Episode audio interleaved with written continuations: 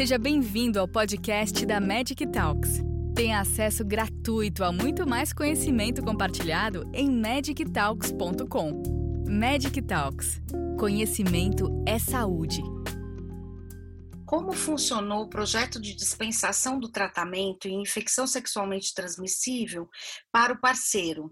Só medicação oral? E a sífilis? E a reação do parceiro? Foi um grupo de mulheres que eram acompanhados é, num estudo, então era é um, era um estudo que, que tinha, não era um estudo de vida real, né? era um estudo é, é, baseado num centro na África do Sul, em que essas mulheres eram acompanhadas com relação a planejamento familiar, então, portanto, elas faziam testes periódicos né, de ST, testes não sindrômicos, testes etiológicos, e naquelas mulheres que, é, que, que, eram positivas, e vale até ressaltar que a grande maioria era assintomática, por isso daí a importância de se ter um diagnóstico etiológico e não um diagnóstico sindrômico, era oferecido então a elas que levassem o tratamento aos seus maridos. Mas essas mulheres estavam em constante contato com os centros, né? Então, eventualmente, se houvesse algum efeito adverso desses homens, os centros seriam comunicados. É, não houve é, relatos de eventos adversos significativos nessa população que aceitou o tratamento expedido. Pelo contrário, é, houve um benefício na redução dessas taxas de doença comparado ao grupo daquelas mulheres que não quiseram ou que os parceiros recusaram o tratamento expedido. Queria saber qual a sua experiência, né, qual a sua visão com relação à utilização de PrEP e o estímulo à prevenção das outras infecções sexualmente transmissíveis nessa população jovem que está, está aí com os hormônios à flor da pele. Bom, vamos lá, são várias coisinhas que a gente tem que abordar aí nessa, nessa resposta. Né? A primeira, assim, eu sou defensor ferrenho da PrEP, a gente tem vários estudos, né, principalmente nos países como Londres, é, como cidades como Londres, ou até mesmo estudos na Austrália, em Sydney, mostrando que, é, apesar deles terem alcançado né, aquela primeira parte lá do 90, né, que seria uma alta testagem de, de dos indivíduos e, e, a maioria em tratamento antirretroviral com carga viral suprimida, dos 90, 90, 90, ainda assim não era possível, é, depois que se atingiu um platô, conseguir cair mais as taxas de infecção. E o que veio somar a, a essa queda foi exatamente o uso de PrEP por esses homens de maior risco. Então, isso daí eu acho que já, já justifica né, o fato da gente defender a PrEP. Um outro fator importante que o Rico colocou é que quando essas pessoas estão vinculadas aos serviços de PrEP, elas acabam testando mais e tratando, né, tanto no baseline quanto no segmento, quando ocorrem outras infecções. Então, isso, sem dúvida nenhuma, impacta na saúde pública, porque essas pessoas estão fazendo testes, muitas, inclusive, fazem teste de rotina, mesmo estando assintomáticas, e a gente sabe que isso é importante, principalmente na população de HSH, que pode carrear, por exemplo, o, o meningococo na orofaringe de forma totalmente assintomática.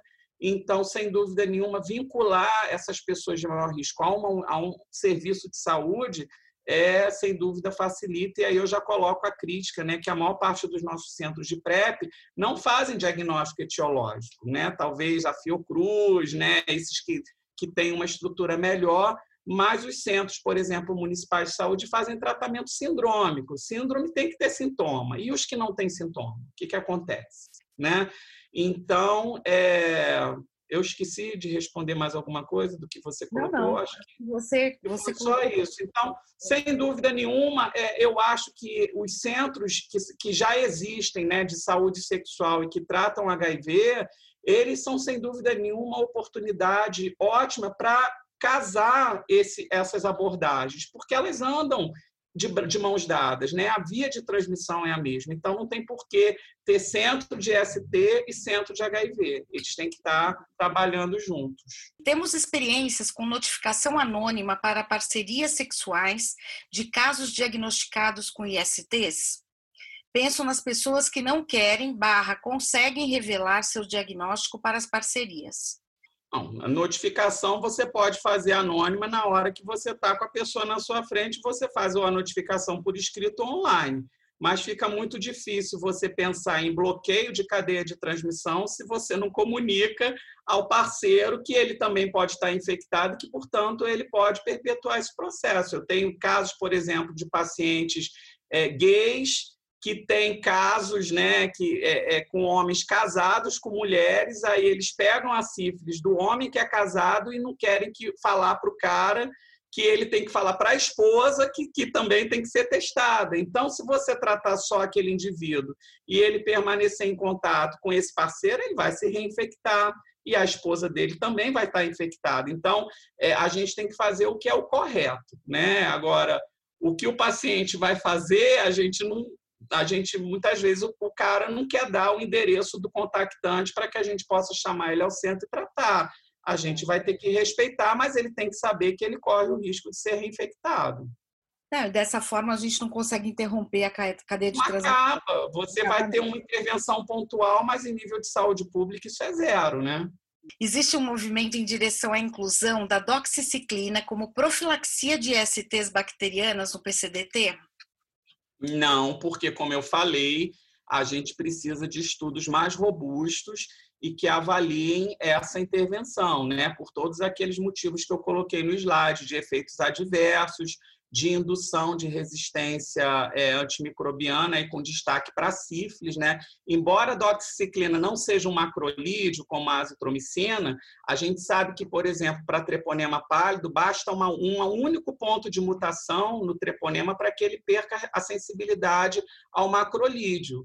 Se isso também acontece para a tetraciclina, a gente perde a única opção de droga oral que a gente tem para tratar sífilis naqueles pacientes que são alérgicos à penicilina. Né? Então, eu até citei um estudo que está para começar agora em dezembro, que eu nem sei mais se vai começar em dezembro por conta da pandemia, que é o Doxivac, que é financiado pela agência francesa, em que eles fazem quatro braços de intervenção. Né? Um usa Bexero com a doxiciclina como PEP, a outra usa só Bexero para a gonococa, a outra só a doxiciclina e a outra não faz nada. E o interessante nesse estudo é que vai ter uma subanálise exatamente avaliando, por exemplo, o impacto da doxiciclina na microbiota intestinal, porque isso também é um fator importante. A gente sabe que a nossa microbiota comensal ela tem função importante tanto no metabolismo quanto na imunomodulação. Isso a gente vê muito com HIV, né? Então, não existe e provavelmente não vai existir é, a curto prazo essa recomendação no PCDT. Obrigada por nos acompanhar até aqui. Gostou desse conteúdo? Compartilhe com seus colegas e continue em contato com a gente acessando magictalks.com e em nossas redes sociais para ter acesso a muito mais conteúdos como este. Nos vemos no próximo podcast da Magic Talks.